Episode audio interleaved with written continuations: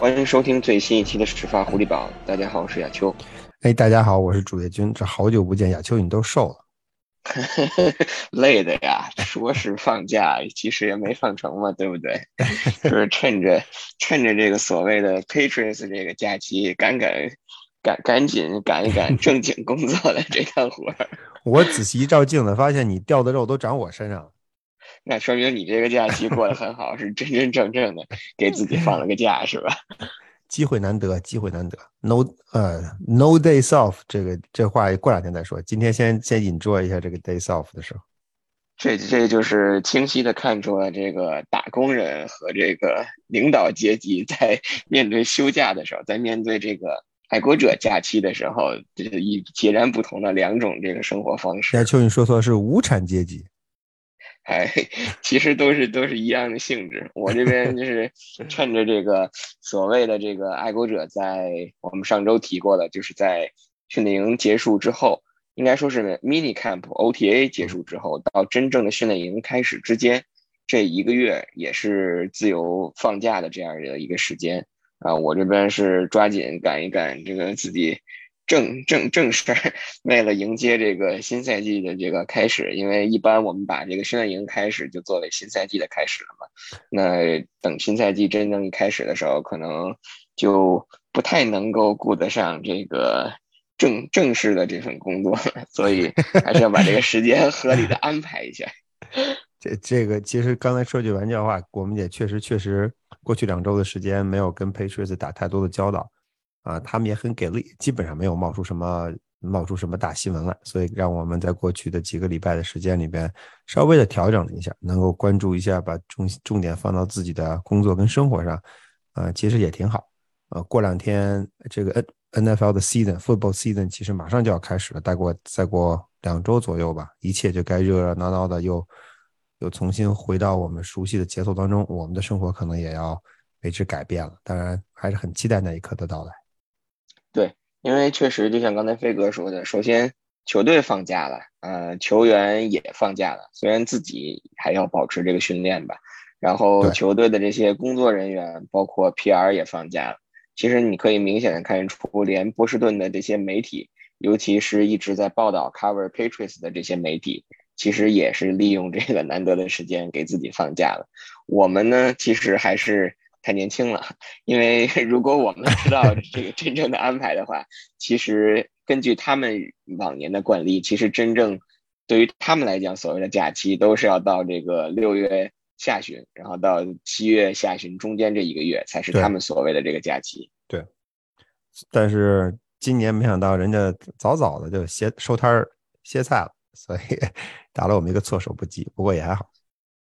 对，那今天呢，我们这期节目呢，其实就是想给大家快速的带来几条在过去的这个两三周的时间内发生的跟爱国者相关的一些大事小情。然后我们也知道啊，爱国者真正的训练营会在两周之后，美国时间七月二十七号的周三正式拉开帷幕。整整整整两周，整整两周。对对对，所以我们也会在下周的节目当中。为大家带来一个训练营的一个前瞻，所以今天的这期节目呢，我们就先把重点全放放在过去的两周，就像我刚才提到的，呃，爱国关于爱国者发生的一些新闻吧。呃，我觉得从球员的角度，从球员流动或者是球员的角度，在过去的两周，可能有两条新闻可以跟大家分享一下。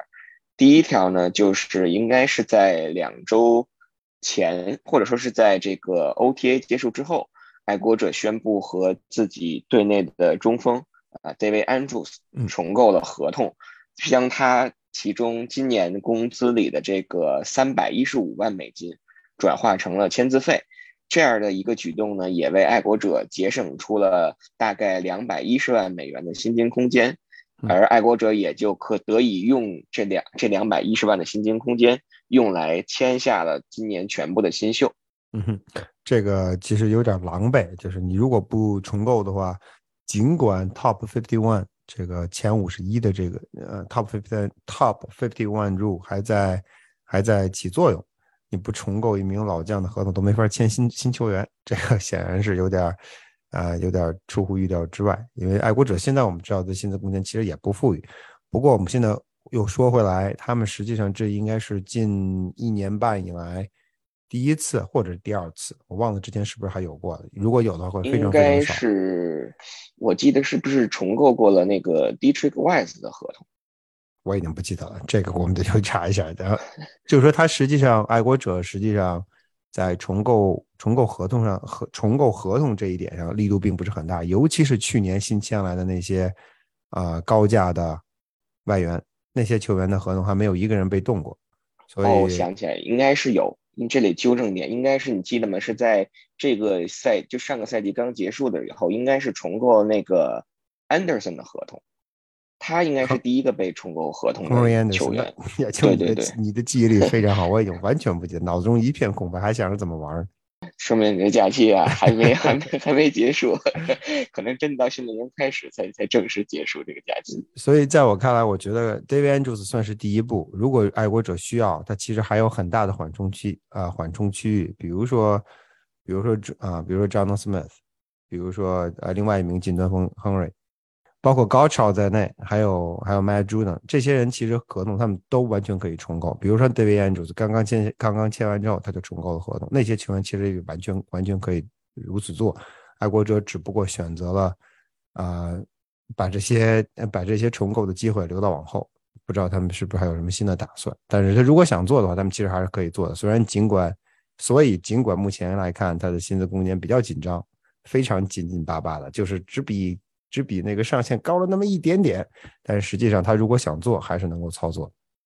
那在说完了这个爱国者通过重构 David Andrews 的合同签下了今年所有的新秀以后呢，爱国者在过去的这两周其实还有一则球员流动的新闻。其实这则新闻就发生在了本周，也就是美国时间的周二，应该是，呃，一则应该怎么说，就是意料之中。啊，情理之中，或者是大家期盼已久、众望所归的这样的一则新闻，就是爱国者通过了可能两个休赛期的兜售，终于将自己队内的这个外接手，二零一九年的首轮秀 N.K.O. Harry 送到了芝加哥熊，仅仅是换来了二零二四年的一个七轮签。嗯。恭喜你 g i l Harry 逃离了 福克斯堡，只能这么说了。对于爱国者而言，毫无恭喜可言。这说明，嗯，这说明一二零一九赛季的这个首轮的选秀权是彻彻底底、明明白白、没有任何疑义的浪费掉。对，其实从 Harry 的角度来讲，呃，大家可能都会说啊，二零一九年作为这个首轮三十二顺位的这个这个签位，但是其实在他之后。我们通过这几个赛季的呃球员的表现，大家会去诟病说啊，如果当时我们选了比如 D.K. Metcalf 会怎样？如果我们选了 Debo Samuel 会怎样？或者是包括啊刚刚跟这个华盛顿橄榄球队签下这个一份肥约的这个 Terry McLaurin，但是其实我觉得就是爱国者跟 N.K.O. Harry 这这次合作的不成。不成功，或者说这次分手，其实双方啊都会都是或多或少的都有这个原因所在。呃，可以说从从爱国者的这个角度来讲，你可以说你是你的选秀的眼光，或者说你对这名球员的这个这个怎么说这个潜力的分析并不到位。但是其实从 Harry 他自身的角度来讲，一方面他在过去的这个。三个赛季里受到了不少的这个大大小小的伤病的影响。另外一方面，就是从这名球员来讲，他究竟他自己的这种自身的特点是否跟爱国者相匹配？如果在匹不匹配的情况下，他又是否自己想通过改变自己去融融入这支球队，融入这个进攻体系？这个又是另外一回事儿。所以我觉得，既然现在把他交易走了，交易到了这个芝加哥熊。又考虑到这个熊队在外接手的这块儿其实还是非常的紧缺的，还是希望 Harry 能够到那里能够打出自己的这个身价，然后证明自己的这个价值吧。我觉得，呃，那当然一切我们肯定要希望他一切顺利，对吧？我们没有任何道理不希望曾经在歌者效力过的球员啊没有更好的前途。啊，但是我还想说说，还说回来，我觉得，嗯，Harry 这个这个这个这个签儿抓的，或者说他最终的这个结局，啊，亚秋你说双方都有责任，但我觉得，在我看来，我觉得可能责任在球员的身上呢更大一些，因为为什么这么说？我不是说 Patriots 没有责任，我的意思是说，啊，其实对于 Harry 来说，他他的到他到来那年，他其实很点儿很背，对吧？他。顶着硕大的光环来，他是 Bill Belichick 之下第一次在首轮抓的外接手。其实无论是你把前面这个定语通通都去掉，首轮外接手这光环就已经足够。首轮外接手块大，身材很好，能够完成 contested catch，这就这这一系列的这个标签都非常诱人。其实亚秋不知道你记不记得，当时现在我们可以拉清单对吧？你你把那个人名一拉，说在 Harry 后边这么多人，你怎么不选呢？但当时没有人说这话。当时在你选完了你 kill Harry 之后，包括 Harry 在长呃在啊季前赛受伤之前的表现，其实都很不错。啊，没有人说不像大家如果想象一下今年，你想今年 Patriots draw 了 Strange 之后，呃，舆论是一个什么样的反应？球迷是一个什么样的反应？你再回想到一九年，没有没有任何类似的反应。大家都认为这是一这签可能没有没有可能大家有争议说可能他不是那么强，但是绝对没有人说完蛋，等着吧，等着看笑话吧，没有人这么说。这是因为这名球员本身在大学里边的表现也好，啊高光时刻也好，身材也好，身体基本素质也好，其实是其实还可以的，很不错的，能够够得上一轮签，并不是一个非常，并不是一个让人非常诧异的一个一抓，对吧？但真正出的问题出现在哪？我觉得其实更多的问题出现在球员本身，他其实不是很顺，他没有来到 NFL 马上就得到发展，能够马上得到自己大展拳脚的机会，因为他伤了，他很快他就伤了，在在季前赛的时候就伤了，对，也就是说他在他的休赛期，在他的这个 training camp 都没有完成，他就已经他已经上上了看台了。然后再回来的时候，我记得已经到了深秋了，已经到了十一月份。我记得我在客场看菲利达菲那场比赛的时候，跟 Eagles 那场比赛的时候，你给我 Harry 复出了，这个我当时印象很深。所以这个他这一一半的赛季都打完了，在 Patriots 当时的战术体系当中，呃，Tom Brady 的作用是非常明显的。你指望一个，你指望 Tom Brady 这种人去找你是肯定不行。所以作为你作为一名年轻的球员，你应该怎么办？大家看看朱林奥特曼就知道，你就应该怎么办？你应该去找，去应该去去巴结着这个你的 quarterback，想方设法的讨你的 quarterback 开心，想方设法的让你的 quarterback 注意到你，而不是你站在那喊说：“嘿，quarterback 向我传球。”你 Q Harry 可能在这一点吃了点亏，就是他似乎没有跟 quarterback 三任 quarterback，Tom Brady 也好，Cam Newton 也好，包括 Mike Jones 也好，他跟三任 quarterback 都没有特别来电。大家都觉得你 Q Harry 跟 Cam Newton 很来电，很不错，但实际上也并非如此。所以，所以归根结底，我觉得这个球员的性情可能在一定程度上影响了他的爱国者的前途前景，加上一些小运气的因素在里边。我那天我在微博里也说了，如果假设假设他在主场就 Patriot 在主场跟 Chief 那场比赛。如果他那个球完成了达阵，如果裁判没有因为误判把他那个达阵吹掉，如果 Patriots 那场比赛，因为他他如果那个球拿到达阵了，就是 game winning touchdown。他如果拿到了那个 game winning touchdown，如果 Patriots 赢了 Chiefs，那个年后后来会发生什么情况都不好说了，对吧？Patriots 会不会是 number two seed，是不是 number one seed 都不好说。Chiefs 很可能就丢就此就丢掉了 number one seed 的主动权。那那年最后 Super Bowl 到底是谁给他谁打谁也不好说。Tom Brady 会不会在？主场对吧？以一个 pick six 结束爱国者的职业生涯也不好说。然后他至至于他那年结束之后是不是会留在爱国者更不好说。等于一系列的因素，可能就因为那一个，就那因为那一个瞬间改变了很多。所以对于 Nikhil Harry 来说，他其实呃，刚才我说的点儿背，你点儿背不能赖社会，只能赖你自己，对吧？你你你一次没有没有没有对上点儿，第二次也没有对上点儿。那你没有从球员来说，他没有继续自己去自己去进行努力去争取第三次、第四次的机会，而是从我们来看，从我们的旁观者的角度来看，似乎他放弃了，或者说他没有再再进一步的争取，他有点随波逐流，所以才造成了他今天的这个局面。嗯，我觉得我觉得有点可惜，因为他因为他的身体素质确实不错，我们其实也曾经给过他给过他很高的期望。啊，祝他好运吧。希望他在芝加哥有一个不一样的前景。他其实还很年轻，对他来说，嗯，对于芝加哥 Bears 来说，这是一个 risk 很低的 move，但是回报率可能很高。我们希望回报率很高这一点能够站住脚。对，有些人开玩笑说，在看到这个熊只是用了一个2024年七轮签就换来了这个 n k l Harry，打趣的说到，就是芝加哥熊可能只是付出了一个 hot dog 的钱，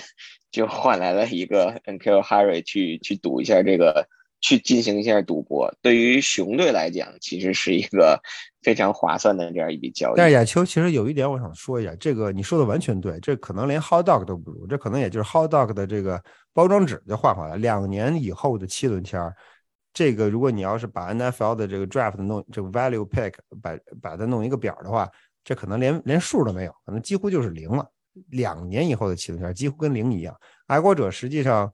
呃，爱国者实际上就是说，如果你要是要，你就拿走吧，对吧？就是这个意思。我之所以不想把它 cut 掉，就是因为我实在没有 cap cap space，没有办法再承担他的死钱了。因为他的工资今年有大概，如果没记错的话，可能有六十多万到七十万的是 guaranteed money。如果你把它 cut，那这钱就变成死钱，你还是在记在你的 book 上。如果你把它 trade 走了，那好，谁是谁下家，谁是冤大头，就把通通把钱都拿走了。他可能就是因为这点原因，所以得拼命想找人 trade。但我又想说一条呀，球就是这么低的。白菜价，可能都是白菜，都是白菜帮子价，都不是白菜价，白菜帮子价，最终没有人要。尤其跟爱国者很熟悉的那几个队，比如说 Raiders、Vegas。Raiders 不缺这样的球员，但是你完全可以，就是这么低的、这么低的 value，对吧？这么低的 cost，如果 Josh McDaniels，包括 Zinger，他们如果知道 Nikhil Harry 还有那么一点点潜力可以试探的话，如果他们认为你 Kill Harry 只是因为在爱国者的系统里边没有发挥出水平，换一个地方树挪死人挪活嘛？也许他换一个地方他就活了的话，那我觉得他完全可以 offer 一个类似的一个 package，就把 Harry 带走。你至少可以试试嘛。而且 McDaniel's 对把 Patriot 在挖 Patriot 的墙角这一点上毫不吝啬，刚刚把 Stadium 也弄过去了。所以事实这个事实就是 Readers 并没有出手，最终爱国者把他送给了送给了熊。可能在某种意义上也说明那两个人，那两个人是过去几个赛季，第一抓抓 n i k i l Harry 的主心骨，第二用 Nikhil Harry 的主心骨，这两个人可能对他的前景都不看好，所以我们也我们也不太确定他是否能够到芝加哥熊队之后能够重新焕发自己的青春。是这么一说，其实包括这个从 Texas 从休斯敦这个角度来讲。Casero 也没有去尝试去把它用一个二零二四年或者二零二五年的这个签位把它把它交易走，可能也从侧面，就像飞哥说的，确实说明了可能整个现在各支球队啊对 n k l Harry 这名球员究竟还有多少的这个价值，也是存在一个疑疑问的这样一个问号。是，所以我们还是希望 l Harry 能在芝加哥熊能在下赛季用。自己的表现，我们是希望希望他用自己的表现能够来打我们的脸，或者是来打这打其他球队的脸吧。对，亚秋，我想呃借着你 Q Harry 再多说一个呃介乎于题外话的一件事，就是关于爱国者这个选这个选外接手的这一点。嗯，我觉得 Patriots 今年在休赛期的时候，我们其实反复听到了一个说法，就是爱国者把爱国者本赛季把很多复杂的东西变简单了。啊，我这个尤其是 Jacoby Myers，Jacoby Myers 曾经说过，说很多东西都是一样的，但只是我们的 terminology 变了，我们的很多术语、很多名词都简化了。啊，Kendrick Bourne 也用过，也表达过类似的观点。啊，我觉得这一条很有可能是为什么爱国者在过去很长、很长、很长、很长一段时间里边，在选秀中抓来的外接手。打不出成绩的原因，尼克·哈瑞很可能是受害者，受害者带个引号了，受害者之一，就是他们在，尤其在，尤其在 McDaniel's，McDaniel's 在 Patriots 待了前前后后，林林总总加在一起待了二十多年，Tom Brady 在爱国者前前后后林总加在一起也待了二十多年，过去这二十年的时间里边，这两个巨头，这两个魔头已经把爱国者的进攻按照他们的设想完全的设置好了，你外来的人，你如果你你不能够理解这两个高智商，对吧？高球商的人是怎么要求你的？那对于你来说，你可能就很难有所发挥。但是，一旦你融入了，一旦你找到找到感觉了，那对于你的职业生涯来说，可能就是一个腾飞。比如说丹尼尔·门多拉，比如说朱林·奥特曼来的时候，实际上是一个不入流的球员，对吧？七轮秀不入流，这是百分之百不入流，一点都不过分。但是他通过自己的努力，他找到了自己的位置，他就站住脚跟了。很多球员都是一样。你比如说阿门多拉在离开爱国者之后，反倒又又重新归于平庸，可能某种程度上验证了这一说法。就是爱国者之所以抓不来好的 receiver，并不是说球队不会用，也不是说他真正看这个球员就看走眼了。一轮秀，一轮签，对吧？你能看走眼，能看走眼到哪哪儿去？你把一个三轮的球员抓弄到一轮抓了，够走眼的吗？但他就算是个三轮秀。他也应该，他这三轮秀的底子，他也应该在 NFL 能有立足之地，而不是像你 Q Harry 最后变成了一个 blocking receiver。所以我觉得这些因素加在一起，造成了这些球员在爱国者的体系里边，如果你不能够不进则退，你如果不能够融入爱国者的这个体系，如果不能够领会各种各样的这种概念、各种各样的 concept、各种各样各种各样的战术组合，不能够跟 quarterback 合拍，那你在球队，你作为一个 receiver。你在球队就没有前途。你很漂亮的一把枪，但是没有子弹，你是不可能伤人的。所以我觉得这个有可能是爱国者在过去，这是我个人的观点，在过去几十年的时间里边，为什么在选秀当中始终没有办法，呃，找到合适的合适的人选的原因。那我们就看一看这个赛季，如果说今年的二轮秀这个 t y q u o n Thornton 如果能够进入到五十三人大名单，能够如果能够获得一些出场机会的话，看看他。究竟对于爱国者这个全新简化以后的这个进攻体系，究竟是一个怎样的一个适应程度？另外一方面，其实如果飞哥你记得的话，就是在这个休赛期，呃，Nelson Aguilar 在接受采访的时候，他也曾经表达过一个观点，就是他觉得整个到了第二个赛季，来到第二个赛季这个休赛期，他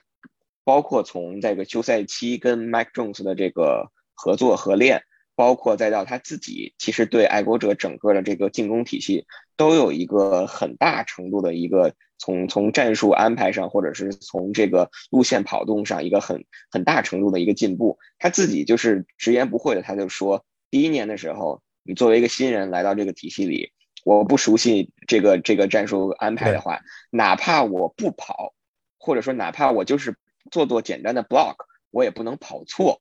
这个是他当时的一个原话。所以从侧面可能也也能说明爱国者在之前那个进攻体系上，结果你 Q Harry 就记住前半句了，所以我就不能，我就 block 就好，哪怕我跑错了，我只要不跑我就跑不错，我只需要 block 好就可以了。是，所以所以我们还是希望吧，就是说了这么多关于 Q Harry，我们还是希望他能够在新赛季能够在芝加哥熊一切顺利。对，然后呢，从从爱国，就我再插一句啊，在从爱国者的角度出发，实际上，呃，这是一个浪费的非常严重的签儿。首轮秀抓了个外接手，抓折了，抓糊了，对吧？啊，在过去几年的时间时间里边，尤其去年，他们花了大量的钱，花了大量的精力，甚至在成绩上也做出了牺牲，啊，等于实际上在某种程度上弥补了自己在二零一九赛季这一抓的失误。所以我们从今天来看。呃，尽管 Harry 走了，爱国者的外接手阵容实际上没有受到什么影响，而且呃，或者说可以说是几乎没有任何负面的影响，可能影响只是积极的，因为下边的人往上往上抬了，对吧？你在 Harry 在你排在第五位、第六位也好，现在你走了，那原来的第六位、第七位就可以往上上，无论是 Wilkerson 或者或者比如说前两天表现的很出色的 Trey Nixon，这些球员可能都会得到更多的 snap 的机会。啊，所以对爱国者而言，他们的，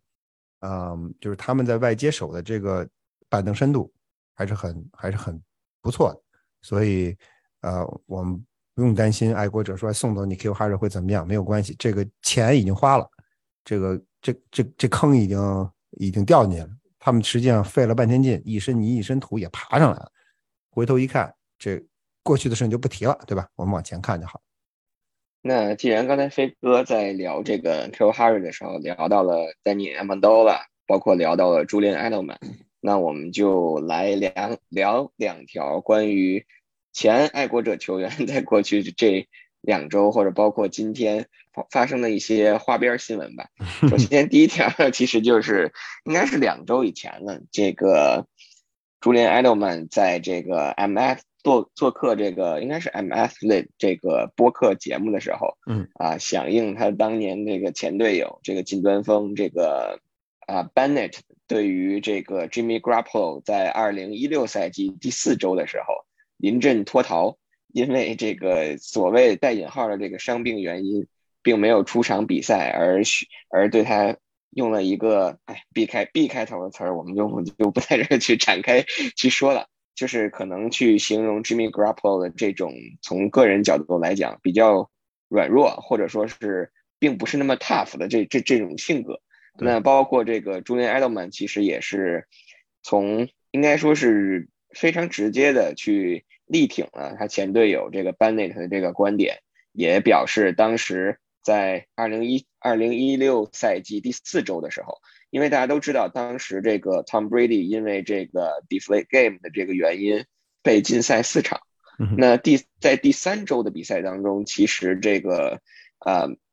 爱国者的另外一名四分卫这个 Jacoby Brissett 其实是非常严重的伤了自己的这个右手的拇指，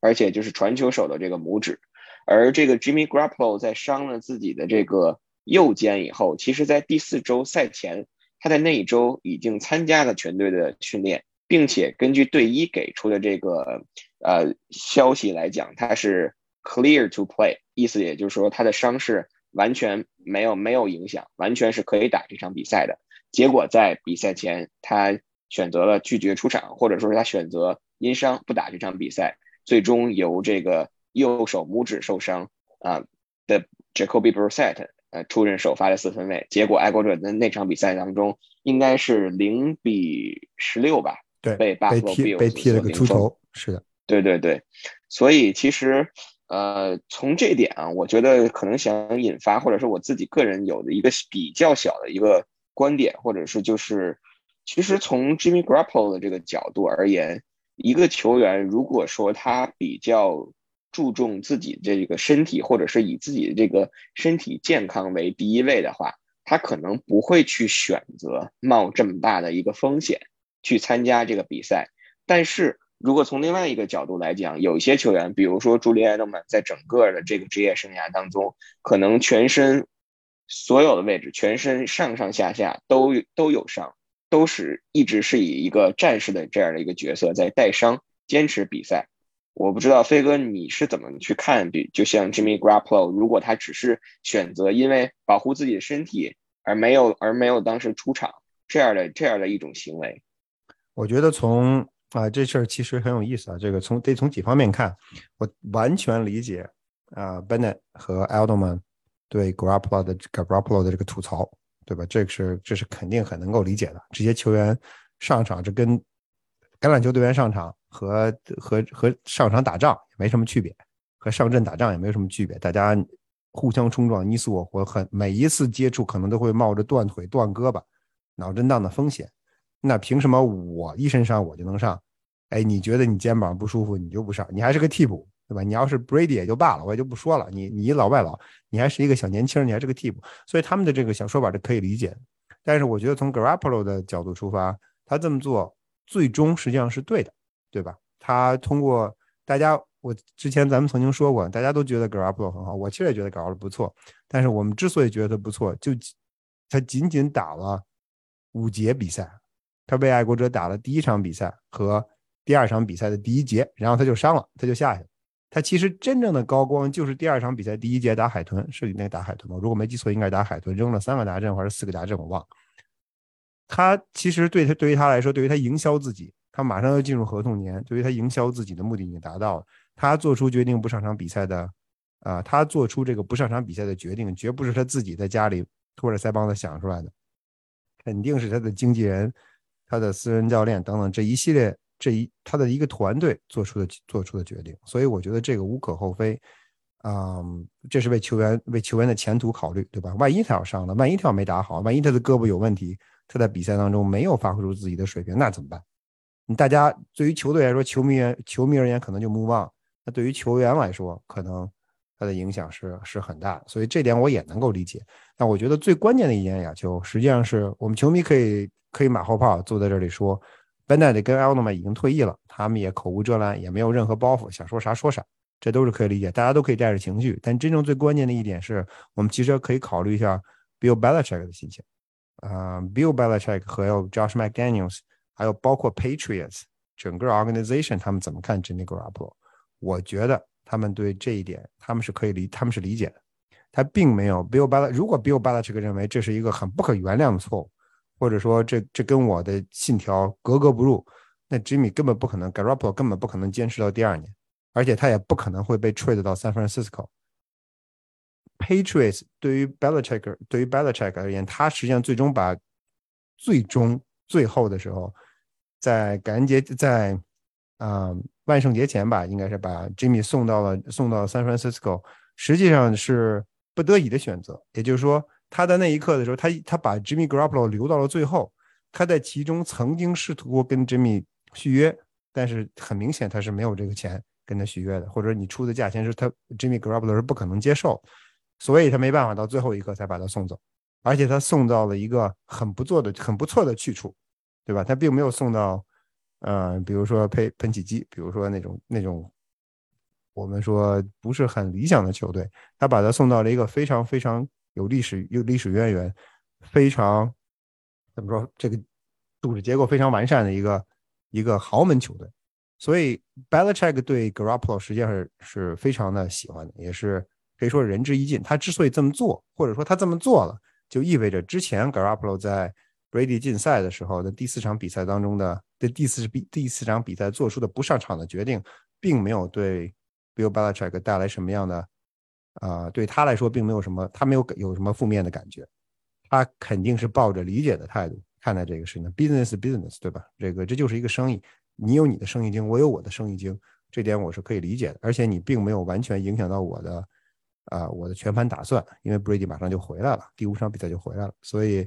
啊，我觉得从几个角度出发，球员反他的队友不满意，这是可以理解的。因为球球员在场上只是关注自己，关注比赛，这是可以理解的。Garoppolo 也没有错，Bill Belichick 最终的结果，最终最终这事儿说了算，实际上是球队跟教练组，球队跟教练组。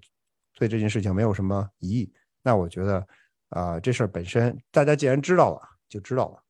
那这也不是什么秘密。我们知道球员不高兴，这其实也不是什么秘密。这事儿，这事儿其实也就翻篇了，也就过去了。对，其实可能也就是那场，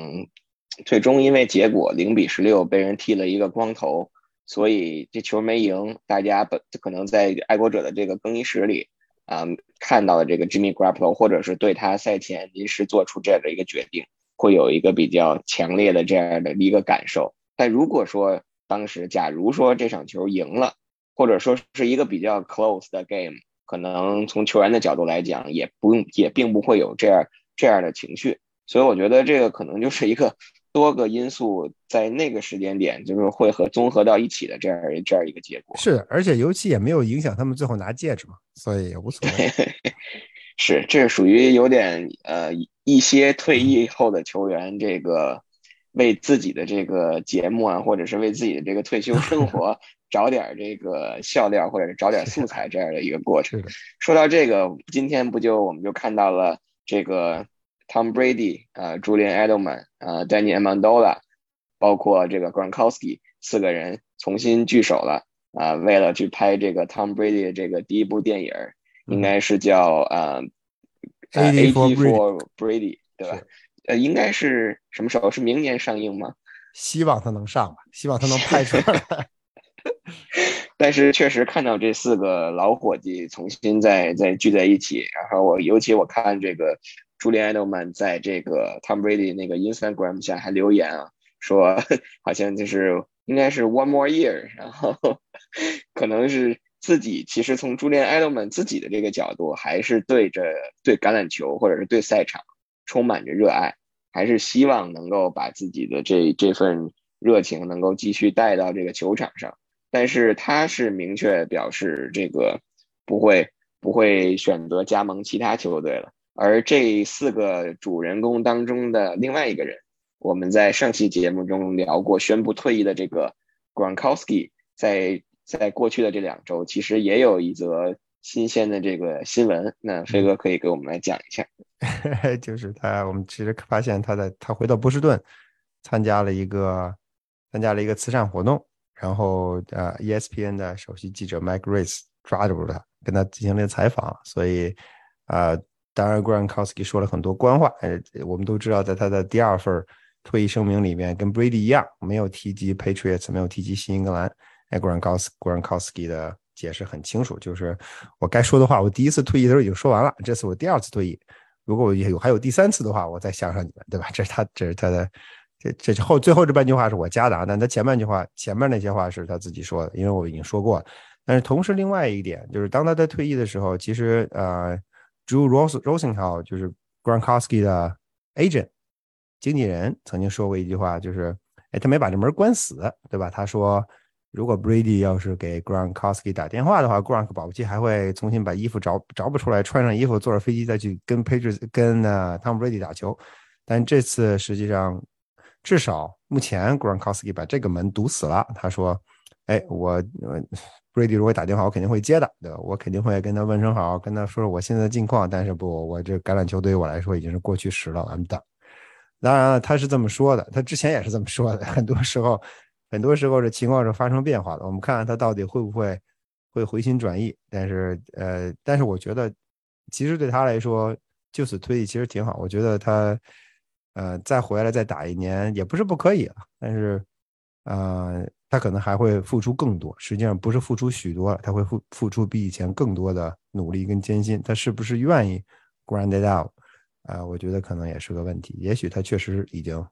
已经到了那一步，就他可能想。看下目望。那我们在说完了关于这个爱国者现役球员、退役球员啊，过在过去两周发生的一些新闻之后呢，今天的最后一个话题或者是最后一个新闻来自于我们的老板，也是在美国时间上周，应该是上周三吧，周三或周四的时候，呃，NFL 的联盟公布了二零二三年这个名人堂的。初选入围名单，对，这其中就包括了爱国者的老板 Bob Kraft，然后和他一起出现出现在这份初选名单上的，其实还有很多啊大名鼎鼎的，比如说 Art Rooney 啊，比如说 Mike Shanahan 等人。而其实，在这个 NFL 的历史上，作为老板入选过这个最终的这个橄榄球名人堂的，只有七个人。而最近一次入选的这个老板，应该是追溯到二零一七年，当时牛仔的这个老板 Jerry Jones。所以其实这一次可以说，从这个 Bob Kraft 的角度来讲，在明年就是二零二三年这个名人堂的竞争当中，其实也是面临着非常激烈的这样的一个一个局面。Craft 最终进入名人堂不是疑问，他肯定会进。这个这是。啊，我觉得这这几乎是这几乎没有什么争议，因为基于他的历史地位，基于新英格兰爱国者在过去二十年的历史地位，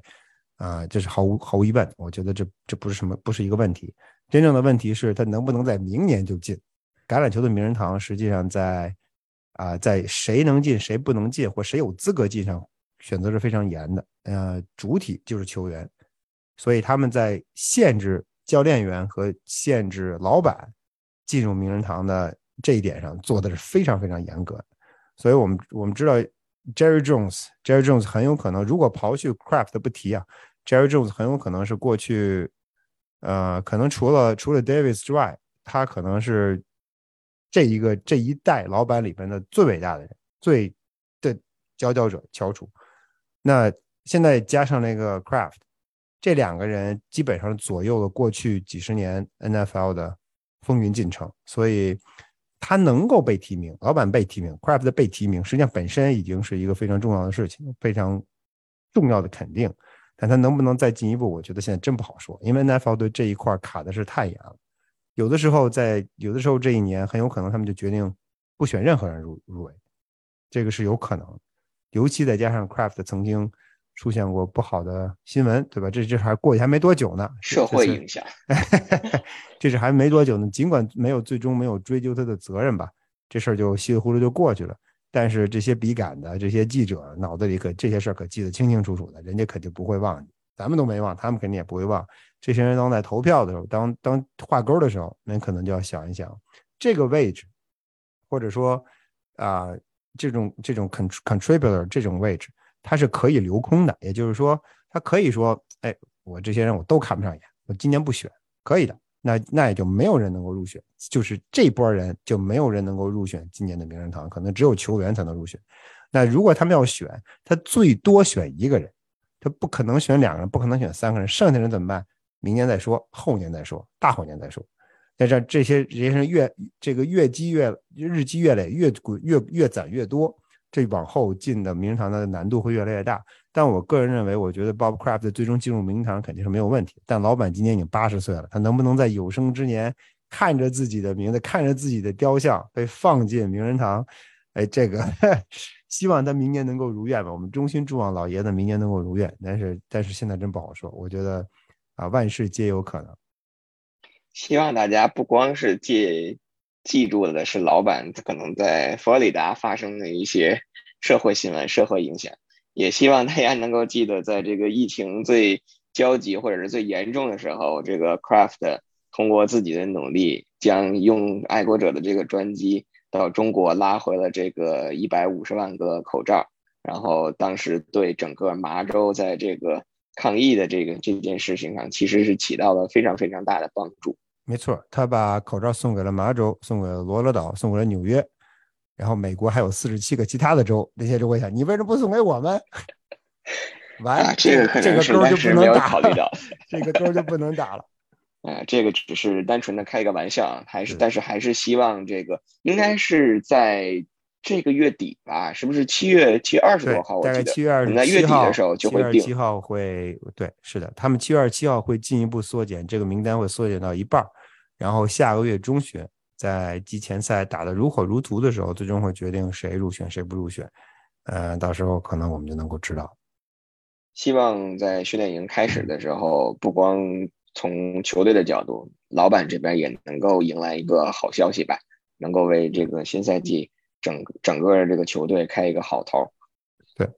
好的，那我们今天的这期节目呢，基本上就到这里。还是像刚才在节目最开始的时候跟大家说的。爱国者的训练营呢，将在两周之后，在美国时间的周三，也就是七月二十七号正式开始。啊，前四天的这个训练营，周三一直到周六四天的训练营都会对这个公众开放，不仅媒体可以前往观看，我们的球迷朋友如果有时间的话，也可以到现场去观看。而我们将会在下周的节目当中，对爱国者现有的这个人员名单、人员构成。包括对每个位置做一个简要的分析和前瞻，同时给大家前瞻一下这次训练营啊究竟有哪些值得我们去关注，或者说是比有意思的一些看点。那我们希望，如果大家有什么样的问题，或者是有对哪名球员感兴趣，或者是你对哪个位置感兴趣的话，也可以在我们这期节目下面的留言区留言，也可以到其他的平台，包括。啊，微博、微信的公众号给我们留言，我们争取在下期的节目当中可以给大家一并回答。看点太多了，我都有点跃跃欲试了呀！就不想无则已，一想这个心里的这心里就像长草了一样，还是希望尽快的能够看到他们在比赛当中或者在训练场上啊有着不错的发挥，因为我们很多很多很多很多的问题，在那个被缩短了的啊 OTA 跟 Mini Camp 里面实际上是没有解答。那现在距离过去最后一次训练结束已经快一个半月了，对吧？我们再见面就基本上一个半月。那这一个半月，可能很多事情他们都心中有了答案，尤其从教练的角度出发，有了有了自己的想法。那在场上能不能在训练场上能不能表现出来？能表现到一个什么程度啊？太值得期待了。爱国者这个赛季啊，目前来说，对他其实有有着不错的班底。我们到时候会说，有些位置可能不确定因素很大，但是有些位置比上个赛季有了明显的提升。同时，这些球员都大部分球员都进入了第二年，就像刚才亚秋你说过的阿戈尔，他们都进入了第二年，对整个体系、对教练组的偏好有了更深刻的影响。那自然这个赛季我们应该能够期待他们有更好的表现。当然，话又说回来，教练组的一番折腾，会不会对这个爱国者本来可能会比较美好的前景？带来一些阴影，这也是我们值得期待的事情。而且教练组到底谁干什么还不知道，他们到底这一个半月以来，这一个半月了，一个半月的时间，Belichick 是不是搞明白了到底谁应该负责什么事儿？不，不要再不要再给我们打再再再给我们打这个迷魂阵了，让我们赶快赶赶紧看看清清楚楚，然后该怎么干怎么干，把这一切事情都捋顺了，这是最好，明正了，研究顺了。所以啊，希望我对这个训练营我其实是非常期待的，希望我们到时候能给大家带来更多的信息。然后，如果就像亚秋说的，如果有朋友在麻州的话，或者在麻州附近的话，如果想去，其实也是很好的机会，能够亲身体验一下啊训练营的啊精彩。好的。那我们今天的这期节目就到这里，非常感谢大家的收听，我们下周再见。下周再见，谢谢大家。